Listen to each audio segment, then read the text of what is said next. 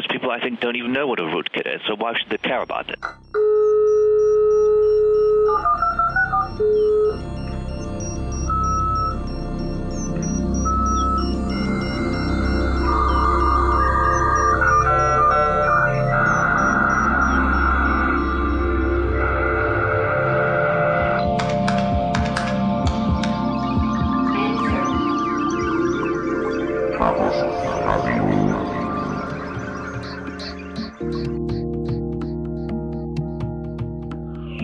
Hallo, hier ist Chaos Radio Express, die Ausgabe Nummer 12.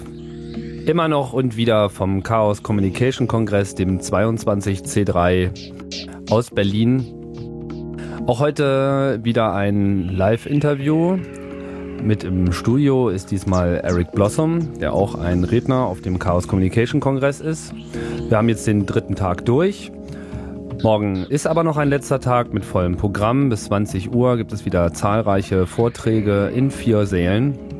Und wer von euch noch dazustoßen möchte, der sollte sich das wirklich überlegen, ob er das nicht vielleicht noch tut. Wir erwarten euch auf jeden Fall am Alexanderplatz in Berlin. Am Mikrofon, wie gewohnt, Tim Pritlove.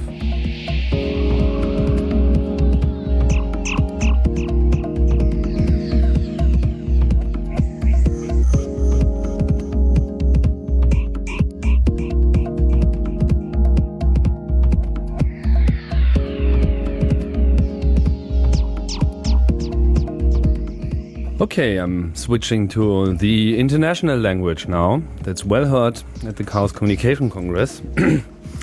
many people are there from, from many places, and with me now is uh, Eric Blossom. Hello, Eric. Hi, Tim. Um, so, yeah, I'd like to uh, introduce you a bit uh, first. Uh, we're also going to talk about your, your talk later. Um, you are from the US. You Yes, live in, uh, in in wonderful Reno, which is uh, I, well, I, haven't been there, but I heard two great things from it. There's good weather, and um, it's close to the place where the Burning Man festival is taking place. Absolutely. So does this mean you are there every time? I've been there the last couple of years. Last couple of years. So so what is it like? Can you tell us anything Oh, interesting yeah, about yeah, Burning yeah, Man? Yeah, yeah, yeah. Well, it takes place on a a huge dry lake bed. So this this lake bed, you know, there's water in the wintertime and then in the summer it completely dries out and it's enormous and it's flat and it's covered with this kind of dust. And there's nothing out there. Nothing grows. There are no insects. And then 30,000 people decide to get together for 10 days. Thirty thousand people. uh huh. And ten days. Yeah. Always the Well, it varies. I mean, uh, you know, it's, people come at different times. Generally, people try to come for the whole, the whole experience. You know, you have to bring everything. You bring your own water. You got to figure out how you're going to handle any wastewater. You know, bring all your food. Don't bring any extra packaging for anything.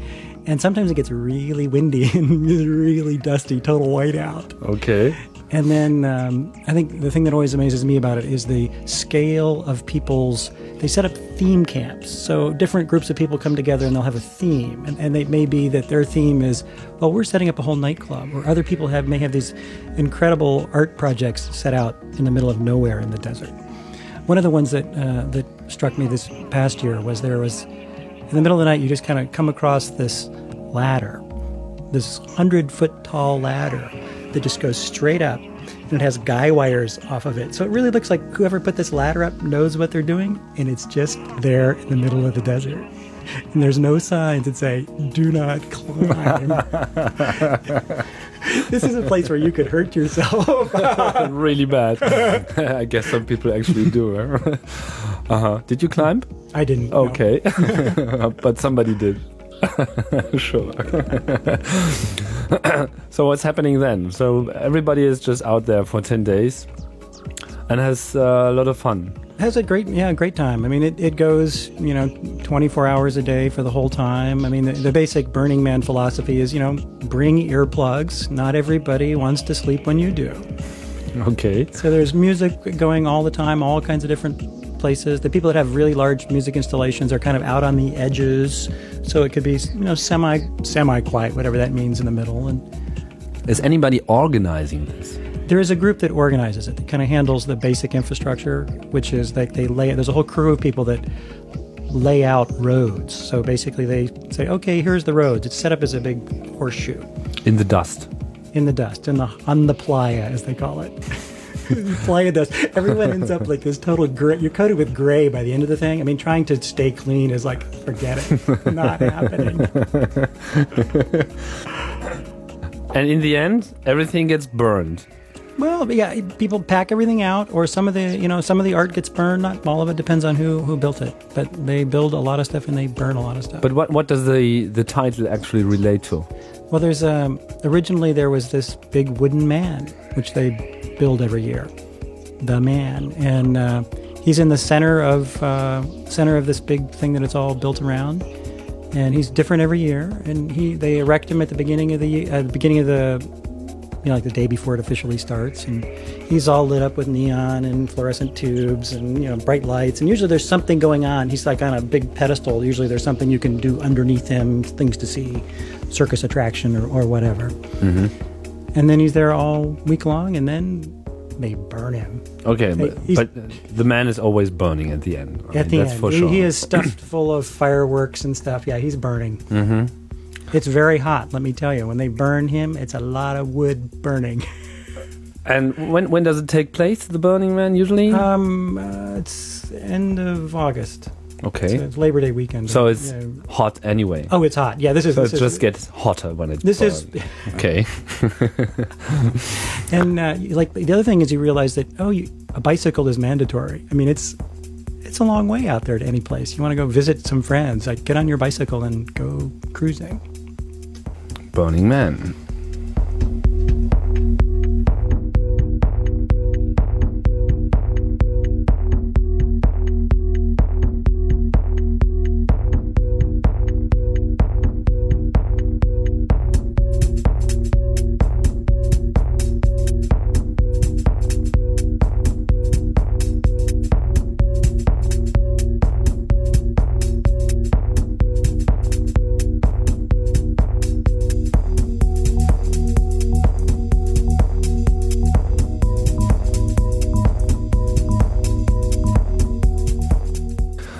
Okay, Eric. Um, from Burning Man, let's uh, get back to you a bit. Um, what what uh, what I find interesting how di how did you come to well you you are you are working with technology I think for a quite a long time. So how did you find your way towards technology? What was your initial inspiration? Well, I think as a as a child, I was always one of those people who was taking things apart, not necessarily putting them back together, but definitely you know taking things apart. Uh, and um, like what kind of things oh, I mean, starting as a little kid, like doorknobs, you know, disassemble. How does a door go together? And then um, then it was into um, you know motorized vehicles of all kinds. So kind of motorcycles entered the entered the game at some point, and so there's a whole thing about you know preparing bikes for racing and how do you do that, and you know what are the things that matter, and you know this thing really matters here. This is like a better shock setup than the other guys have got. and then Well, um, you were stuck to technology then Yeah, that's kind of all related. Then I then I um, I was kind of always interested in any kind of you know science kind of kind of thing. and the then- computer Well, the computer is. I was at the university and uh, I was started out studying um, mechanical engineering for lack of any better idea. I mean, it had something to do with motorcycles, you know. It's, And uh, then I realized there was a lot about superheated steam, which I didn't really care much about. And um, it was uh, in the mid 70s, and uh, the university had just gotten this, n- they were getting this new computer. And uh, a friend of mine who was studying computer science clued me in that there was this, this PDP 11 with the with the GT43 graphics display that nobody knew about. And if you ask these people, they would give you a key to this room. And it was basically a really, it was like the top end graphics computing hardware for its day. which, which year are we in now This would be uh, 76. okay So they, it, so basically, it was it, it was a vector drawing machine, and you you know programmed it in Fortran, and you built a little display list, and what was cool about it is you had real time feedback. So you had the joysticks and you could, you know, like flight simulator kind of thing. And, you know, the idea of actually having like hidden surfaces where things are removed, that was like, oh no, we can't do that. so I think that's where I kind of I got started on it. Uh huh. I was like, oh. So then you, I, I, I, guess you also developed special relationship to the computer itself. I mean, so you, did programming Mhm. and started to get into things. I mean, currently you're uh, probably best known for your activities in the GNU Radio project. Uh, as far as I know, you're the founder and basically overall architect uh, of the project. Can you explain us what, what GNU Radio is about? Yeah, sure. So fundamentally, um, socially, the important thing about it is it's a free software project, so that uh, people contribute their code and their the effort, and it builds a community resource. And but what the the project itself is about is building a toolkit that allows you to construct pretty much arbitrary real-time signal processing systems. Now, the generally we use those to build wireless communication systems. So that's kind, you know, it's it's one kind of a signal processing system you could build. Other people have done crazy stuff with it, like control atomic force microscopes and stuff. But mm-hmm. we started out saying, well, why don't we try wireless communications? Real-time signal processing system sounds very complicated, but might be something like a radio, for instance. For example, a radio. But, but the radio in the project name doesn't primarily relate to radio, or was Well, this the mean- first means- idea in a well, way? it means radio in the most general sense, not radio. I mean, it does. It includes things like your regular AM or FM radio, uh, Mm-hmm. but it goes beyond that into you could have any kind of digital communication system that you wanted to build. I mean, it would. We when we speak of radio, we also mean things like television. So you could do analog or digital TV or cell phone communications, and so but the but the project is about producing software. So uh, the, if I download all the software that is available on the GNU Radio site, I have everything to make my computer behave like a radio station. Well, yes, and and you're going to need some hardware. We haven't figured out how to get all the hardware out of this software radio. So Okay, yeah, but what kind of extra hardware do I really need?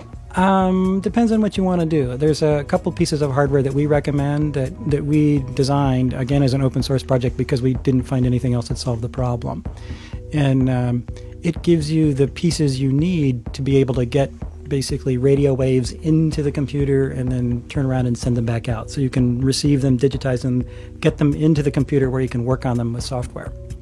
I mean, the, the whole idea is if you look at most radios, they're they're built for a single purpose. I mean, you look at your portable transistor radio; it it only does maybe two things: AM and FM.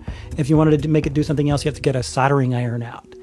So with software radio, we do as much of it as we can in software, which means that, for example, if you want to change its behavior, you just have to edit the code and you know type make, and all of a sudden it's behaving differently.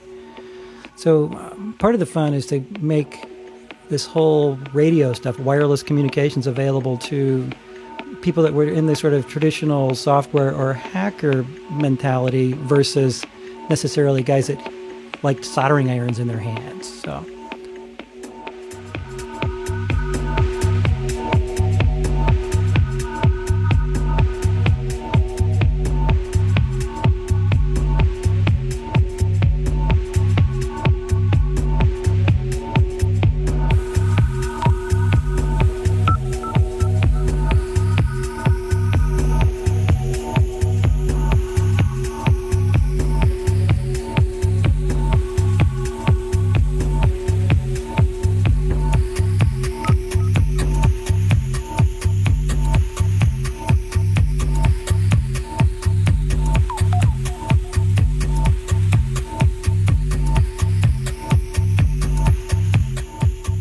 I think the, the this this whole project is really one of one of these open source projects that have probably the largest scope in a way, as it doesn't really um, say take this and you can just build this thing like this is a web server or this is just this tool that just does one thing. It's just more of an operating system for interfacing the the outside world. Uh, that's one way to look at it. In fact, we've been accused of not having built enough finished applications for people. Oh, So, who's accusing you of Oh, that? various people. it says, "Great job on the infrastructure. How about giving people something they can just download and does something useful for them?" So a piece of that is a question of, well, what do people want to build? So we think we should at least build like the super kind of FM radio TiVo kind of a thing. Because, mm-hmm. for example, we technically can record many, many FM stations at the same time.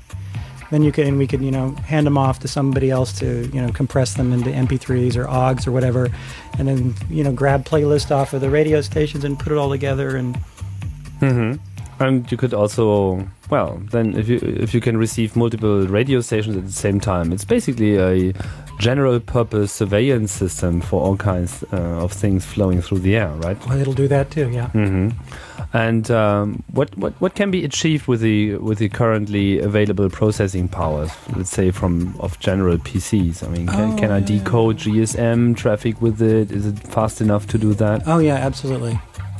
And so yeah, it, there's that's not computationally out of the question. Okay, so it's just like doable and, and Right. And we Okay. and there's most of the fundamentals are done and in the code base. And I yeah. so where's the current limit? I mean, what's So well, what's the current next step, or is already everything is done? um, you know, for with free software, how it works is somebody's got to want to do it.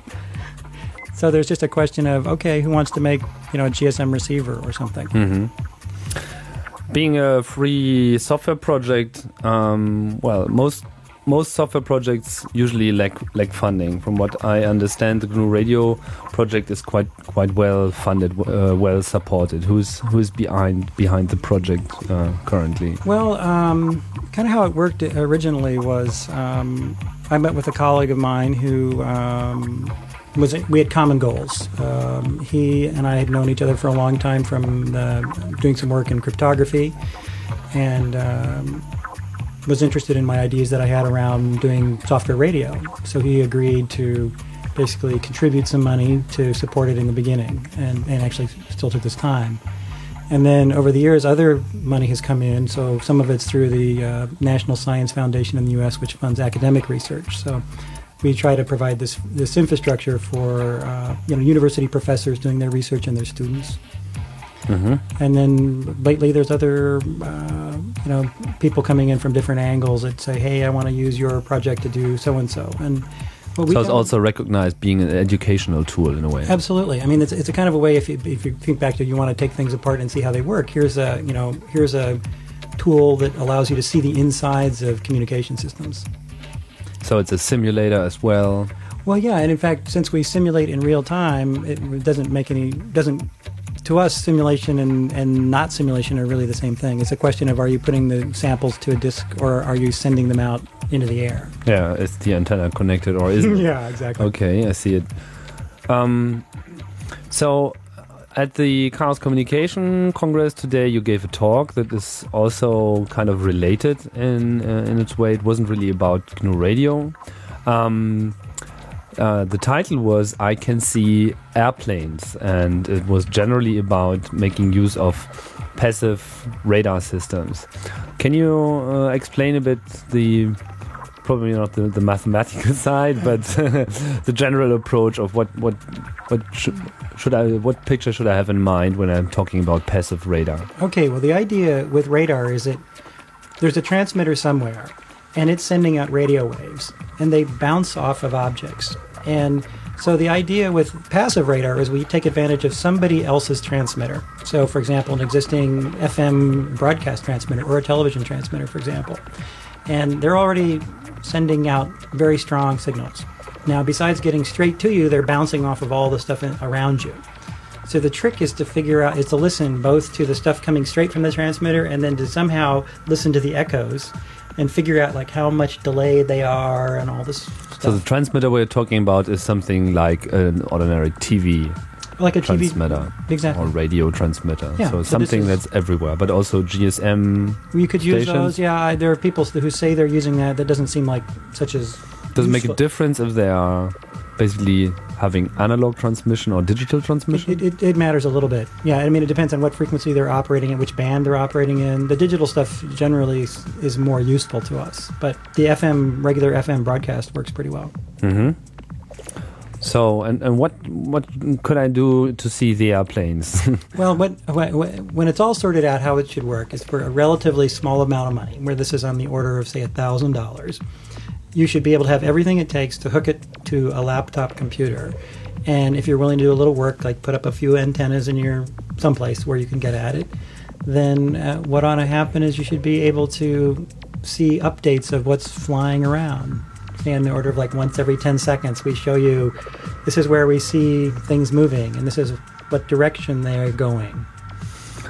And well, when I think about it, I, I, I would, would consider this to be quite a complicated setup as there's uh, there's a lot of flying around, not only airplanes but especially other other frequencies that are distorting each other and so on. So what's the trick to to get this organized? Well, I mean, you you filter out all the stuff you're not interested in, which is part of the trick to making it work, and then. Uh, then the question is, okay, let's say all I'm hearing is the direct path, and I'm hearing all these reflections, and then kind of how do you how do you figure out where the thing is?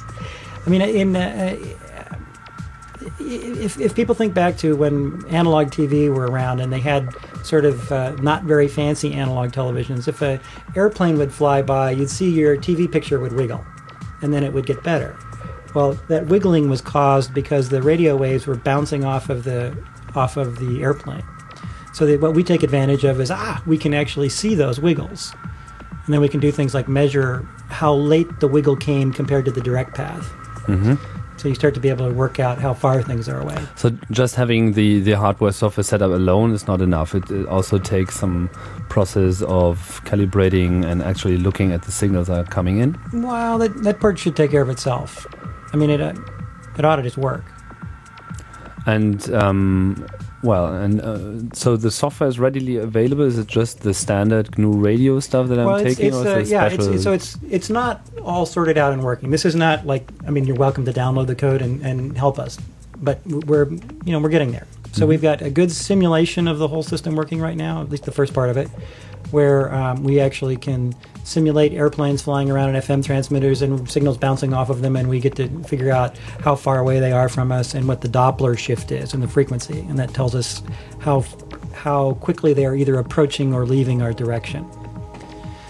So you need some place to set it up, and um, and then you know run the code. And then you fly. Then you fly. and you can see the airplane.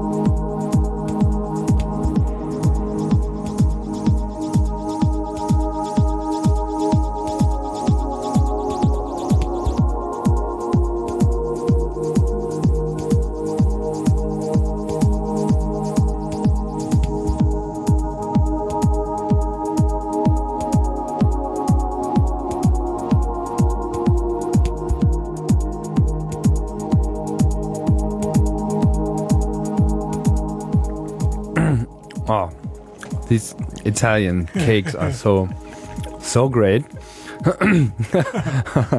I can't get enough of it. So today you had you had your talk. So you have been extensively uh, reporting on these passive radar things, mathematical backgrounds. I've seen it all. Uh, to me, it was quite, quite complicated. I'm not really into into the topic, but I would. Um, I would like to know how, well, what, what kind of responses uh, you got at, at the Congress. Because I'm quite sure that people were like, getting back to you oh, after yeah. the talk. Absolutely. Well, some people offer up suggestions on, you know, I think I could help you solve this problem by, you know, trying a particular technique, which is always fun. other people come up and they have that's really great. You, couldn't we use a similar thing to do such and such? Those kind of that kind of feedback. Um, other people are saying, "Well, we've been looking at GNU Radio for another thing. This is really cool. Let's get together and talk about. I want to build this other thing with it." So. Mm-hmm. And um, so it's a mix of people with, with good ideas, but also coders, programmers, Mhm. everything. Mhm. And uh, in terms of, uh, did, was it all, all only Germans talking to you? Did you know? No, did you know who you were people, talking to? Um, no, people kind of from all over. It's it's a good mix, isn't it? Yeah, it I, is, I think yeah. that quite a, few people have uh, arrived this this year at the at the Congress. So this is well, it's not not the first time you're here. Uh, you've been here three Uh, years ago, yeah, four three years, ago. three or four years ago. Yeah. So what is your how do you reflect the, the, the Congress? What what is this event to you? How what do you think Uh, about it? Well, I, I enjoy it. I wouldn't be here otherwise. And uh, the thing I, I love about it is just getting to visit and uh, meet interesting people. People who have sort of a, um, I'd say that there, it, although there's many different opinions, there seems to be an underlying concern about technology, social impact of it. You know, where are we headed with this? Is it, are we, are we doing social good or not? And I like that part. Okay. You've also been uh, in, in the summer. We met at the What the Hack Mhm, Open Air mhm. Festival, which was uh, definitely uh, a different story. Um, have you uh, you haven't been to our our camps? I was you? at your camp, yeah. Ah, last you were as Yeah. well. Okay. Yeah. Oh, you've seen it all. you've seen it all. Chaos operation. Okay, that I mean that's good. And um, well, if you so you, you you've seen quite a few of these European events and, and, and hacker festivals. If you compare this to uh, similar events in the US, is there any obvious differences that you could point out? Um, well, I probably I haven't ever attended. I guess what people would think of as the main U.S. one, which would be DEF CON. Uh, I've gone to uh, several of the ones in New York City. Um, it's a, a culturally it's different. Um, I'd say that that seems like the. I mean, there, there's sort of the sort of old school hacker, which is the kind of interested in things, uh, want to know how things are working. We're not really going to go out of our way to do any damage. We want to know how, how it works and, and all that. What kind of how can we explore? And I think that the in the U.S. side, people have have either a combination of how people are representing themselves and, and media hysteria have pretty much turned the hacker thing into like hacker equals evil. And I don't I don't have that experience when I'm here. So there's a there's a piece of it that's different that way. Um, so what's your what's your view on, on the term hacker? What what comes to your mind when you're thinking about the term hacker? Well, um, well, um, when I okay, there's there's what I think of it, and then there's what I use it in public. So, for example, in the U.S., I probably wouldn't, you know, announce to the world that I was a hacker because it's too much to try to explain about how I'm not trying to figure out how to break into some banking system or something. Uh, but now, if you're speaking to people who actually understand, then it's I'd say that the the European view and the American view, are, you know, are, very similar.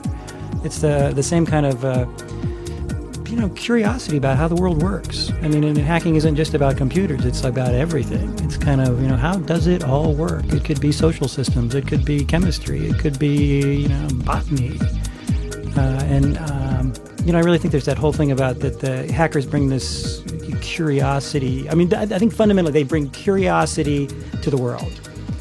And you know, a lot of places, curiosity just kind of gets ground out. Either it gets ground out of people, or they're just you know, it's not a winning situation for them. So I think that's for me part of what I love about the, the hacker culture is that people are curious. I mean, every time you're around people, they've got some new thing you've never heard about. That's like, oh wow, cool. Let me show you this cool sound system we're using right now to like do the show.